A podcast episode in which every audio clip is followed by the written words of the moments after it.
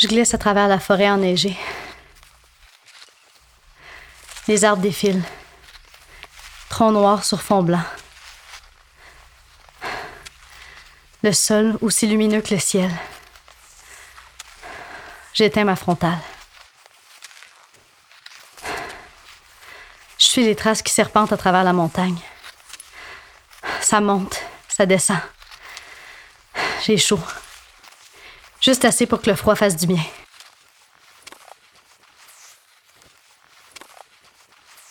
Au prochain tournant, les arbres s'ouvrent. Les traces de skieurs continuent dans le creux du bois, vers des lumières qui filtrent entre les branches. Je les suis. Et je me retrouve, d'un coup, face à la ville qui s'étend devant moi.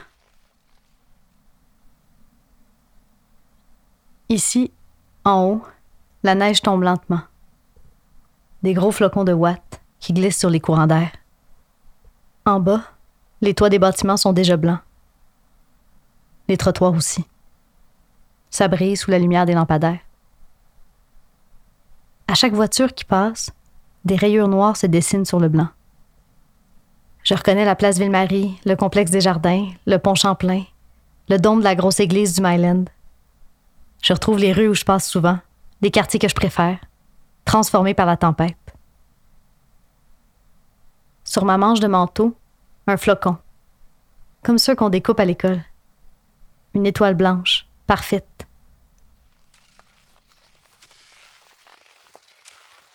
Avant de commencer le ski de fond, je savais même pas qu'il existait différents types de neige. Je connaissais la poudreuse, la grosse neige collante, puis c'est pas mal ça. Mais quand même, quand la première neige arrive, j'ai toujours un peu l'impression de revenir à la maison. C'est drôle. Je connais bien ma ville, mais en même temps, je connais presque rien du blanc qui la métamorphose à chaque année.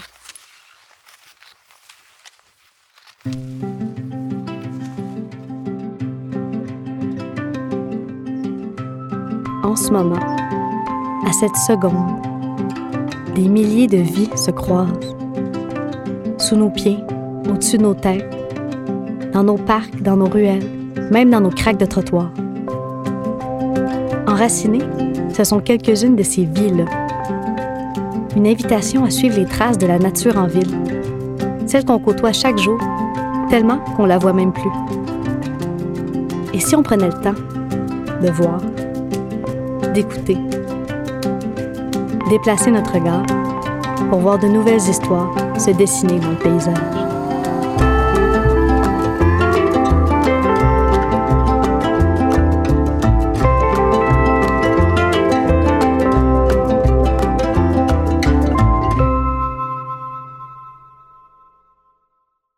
L'histoire de la neige commence dans un nuage, au moment où de la vapeur d'eau se change en glace, d'un coup sans passer par l'état liquide. Mais pour ça, l'eau a besoin d'un support, comme une micro-poussière dont l'air est rempli. C'est ça, un flocon de neige. Un minuscule morceau de glace figé autour d'une poussière. De la glace d'une forme très particulière. Un cristal. Comme un minuscule diamant taillé, avec des dizaines, parfois des centaines de facettes. C'est la forme du cristal qui fait que la neige paraît blanche. Chacune des facettes reflète la lumière. Donc la lumière rebondit sans arrêt d'un endroit à l'autre, d'une facette à l'autre. Résultat, toutes les couleurs sont reflétées vers notre œil. Et nous, on perçoit la somme de toutes ces couleurs. Du blanc. Ce qui fascine le plus avec la neige, c'est le niveau de détail de chaque flocon. Cette complexité, elle vient de l'interaction entre deux forces. La première, on l'appelle le facettage. C'est le facettage qui transforme la première parcelle de glace en cristal. Parce que le premier fragment n'a jamais une forme parfaitement ronde. Il y a toujours des imperfections sur sa surface. Et c'est là, dans les imperfections, que de nouvelles molécules d'eau vont venir s'accrocher et faire grandir le cristal. À mesure que le cristal grandit, les molécules d'eau remplissent les craques et le cristal devient de plus en plus lisse. Ses côtés se changent en facettes. Et les facettes d'un cristal de neige ont toujours la même forme, un hexagone. Mais l'histoire du flocon n'est pas terminée. Pour passer d'un cristal simple aux étoiles à six branches qu'on connaît, une deuxième force entre en jeu, la ramification. Pour continuer à grandir, le cristal doit absorber d'autres molécules d'eau. À ce moment-là, ce sont les six pointes qui sont avantagées. Elles arrivent à récupérer des nouvelles molécules d'eau en premier. Ça permet aux pointes de s'allonger. Un peu comme les bouts d'un aimant, où s'accumulerait de plus en plus de métal. Tant que le flocon reste dans le nuage, sa forme continue de changer sous l'influence du facettage et de la ramification. D'un côté, une force ordonnée qui construit des cristaux en forme d'hexagone parfait. De l'autre, un développement chaotique qui fait allonger tout ce qui dépasse déjà. L'ordre et le chaos qui s'allient pour faire naître la beauté. Et des dizaines de formes de cristaux de glace différents. Des aiguilles, des colonnes, des plaquettes et des étoiles.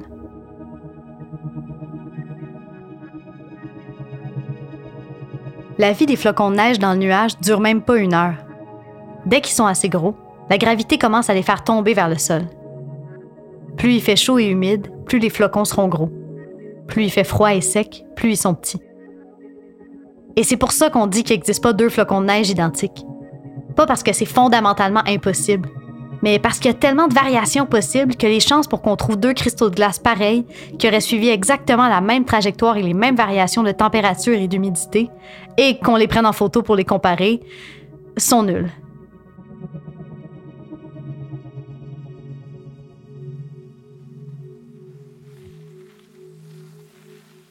La neige s'est arrêtée. Je suis seule sur la piste. Un sol incrusté d'étoiles. À mesure que j'avance, des cristaux différents se mettent à briller. Ailleurs, plus loin. Comme une constellation toujours en train de se réinventer. J'essaie de prendre une photo du scintillement des flocons. Impossible. La neige brille parce qu'on se déplace constamment parce qu'à chaque mouvement, on change légèrement d'angle par rapport à chacune des facettes des millions de cristaux. Tout autour, rien qui bouge. La neige dans les arbres, accumulée en monticules précaires. La moindre brindille amplifiée. Devant moi, sur une branche, deux couches de neige différentes en dessous, les flocons d'hier sont déjà compactés, opaques. Par-dessus, la bordée qui vient juste de tomber. Les flocons délicatement déposés les uns sur les autres. Un labyrinthe de petits trous qui laissent passer la lumière. Des poches d'air où les ondes sonores viennent se perdre. C'est ça qui donne à la nouvelle neige son acoustique de watts. Mais ça ne durera pas. Dès que la neige sera bien installée au sol, elle va commencer à fondre ou à geler, et les poches d'air vont disparaître. Le silence de la neige est comme un flocon. Unique au monde, éphémère. Sur la branche, on voit déjà les bourgeons qui vont éclore en avril. L'hiver, c'est pas la fin de la vie, plutôt une partie essentielle du cycle. L'air dans la neige en fait un très bon isolant. C'est ça qui rend les igloos confortables mais ces qualités servent pas qu'aux humains. La neige au sol protège aussi la terre et les racines des plantes des pires gelées de la saison. Et elle continuera de les aider, même au moment de disparaître. Quand la neige fond, elle fournit l'eau dont les jeunes plantes ont besoin pour déplier leurs premières feuilles. La neige hydrate le sol, lentement et en profondeur, contrairement aux pluies du printemps, qui sont souvent très fortes et bousculent la terre. Un hiver tout blanc, c'est la promesse d'un été bien vert.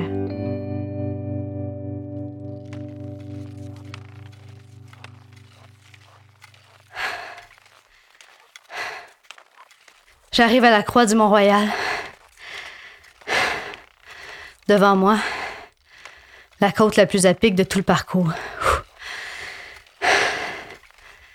Au sommet, il y a moins d'arbres. Il fait plus froid.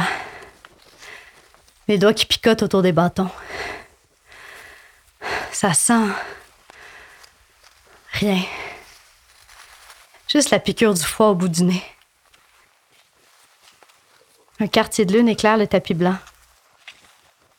L'hiver, les jours sont courts, mais le ciel est immense.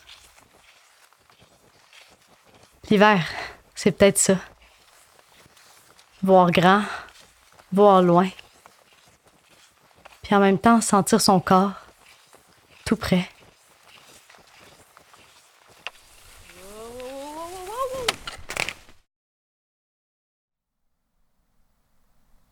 Ah.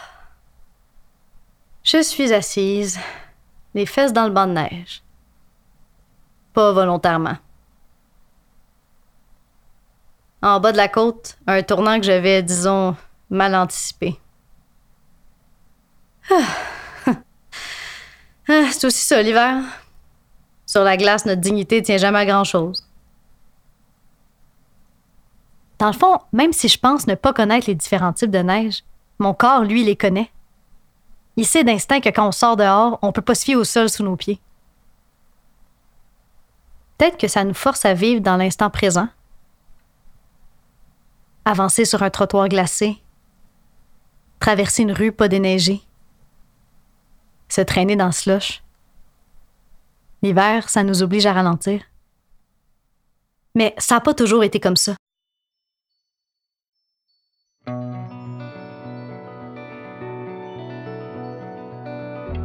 Avant l'invention du train et de la voiture, dans les pays nordiques, c'était la saison de la vitesse. En ski, on pouvait filer sur la neige beaucoup plus vite qu'à pied. C'était l'autonomie. Ça devait être un feeling bien différent que de se faire baloter des heures sur un cheval. La tradition d'être plus mobile l'hiver existe encore. Sur la basse côte nord, la route blanche traverse des dizaines de lacs et de rivières gelées et permet de relier une quinzaine de communautés, de Kegaska à Blanc-Sablon. Un trajet pas mal plus compliqué l'été. L'arrivée de la neige libère l'horizon, pour ceux qui savent l'apprivoiser. Et si développer une nouvelle relation à l'hiver, ça passait pas juste par le corps, mais aussi par la langue. Pour apprécier quelque chose, il faut d'abord pouvoir le voir. Pour Louis-Edmond Hamelin, géographe passionné du Nord, les Québécois qui tentent de nier l'existence de l'hiver ou de l'ignorer en attendant l'été se coupe d'un pan essentiel de notre identité. Les nombreux peuples qui ont encore besoin de la neige dans leur quotidien ont conservé les mots pour en décrire la diversité. L'hiver définit notre territoire. Alors Louis-Edmond Hamelin a décidé de définir l'hiver. Il a écrit un dictionnaire. Des milliers de mots autour du thème de l'hiver. Certains empruntés à d'autres langues nordiques d'autres dénichés lors de ses voyages au cœur des régions du Québec, et beaucoup d'autres inventés par lui. Nordicité, pergélisol, hivernitude. Un géographe devenu linguiste, devenu poète.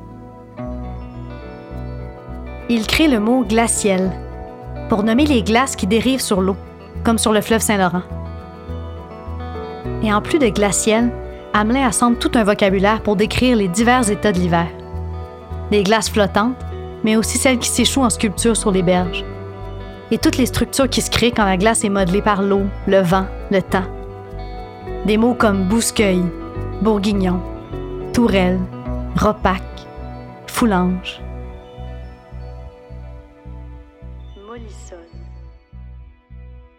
Neige crème, congère, kimonophobie, neige peignée neige grasse, neige duvetée, purée de neige.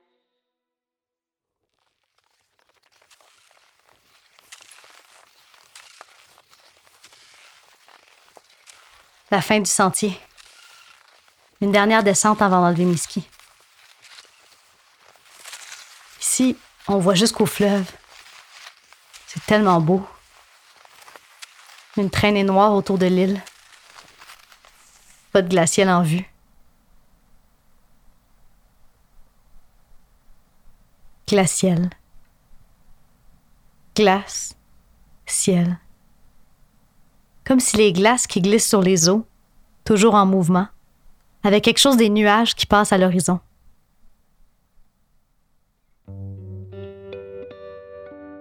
Les mots nous invitent à voir le monde différemment.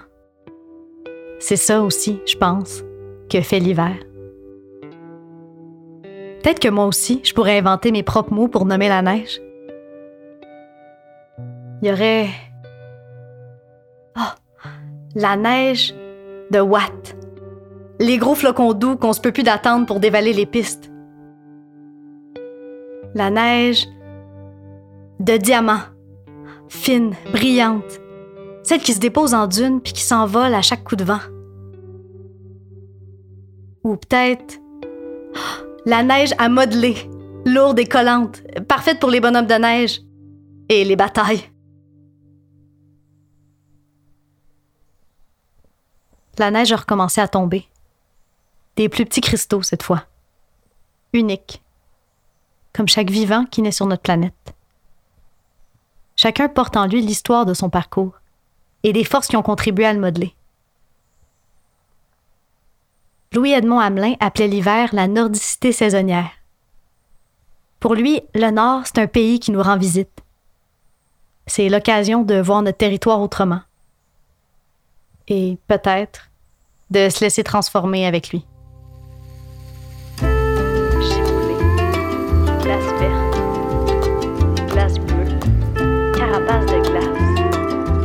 Vous en voulez encore plus? Rendez-vous sur notre site internet théâtrerenard.com barre oblique enraciné. Vous y trouverez une liste de ressources pour observer toute la diversité de la neige et vivre l'hiver différemment. Enraciné est une production du Théâtre du Renard. Texte et narration, Antonia Lenné-Granger. Musique et conception sonore, François Jalbert. Conseillère dramaturgique, Noémie Vido-Mayette. Illustration, Catherine Saint-Martin et Émilie Beaulieu. Stratégie numérique, Loïc Leroux-Gaulier et Magneto. Ce projet est réalisé grâce au soutien du Conseil des arts et des lettres du Québec. Merci à nos partenaires de diffusion. L'arrondissement Côte-des-Neiges Notre-Dame-de-Grâce, l'arrondissement de Saint-Laurent, le Cœur des sciences et Espace pour la vie. Et moi, je vous dis à très bientôt pour d'autres explorations de la ville et des vivants qui l'habitent. Juste ici, juste là.